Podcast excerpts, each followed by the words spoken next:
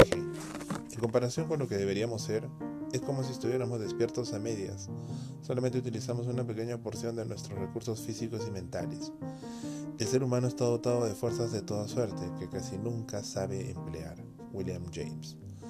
Aprender es como viajar. Se intenta viajar desde un lugar a otro, desde lo no conocido, de lo incapaz a lo, de lo, incapaz a lo capaz, mediante mapas, relatos y fotografías.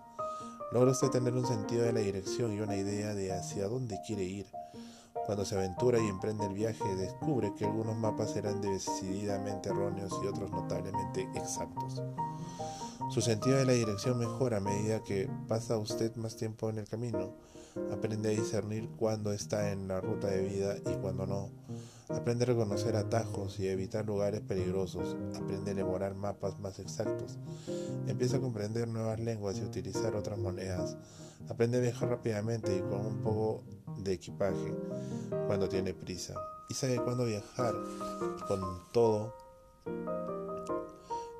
escrito si conviene a sus intereses. El aprendizaje no sabe de finales. Cuanto más vemos, sentimos y tocamos, más sabemos que hay mucho que experimentar.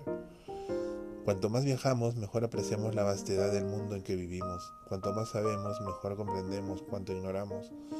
Cuando hay mucha belleza en esta comprensión.